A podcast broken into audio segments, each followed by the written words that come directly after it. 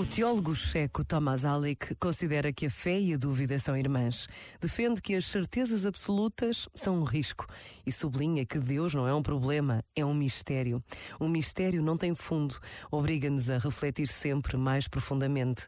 Não há um ponto final, parágrafo. Deus é um mistério tão profundo que nunca o conseguiremos tornar nossa propriedade.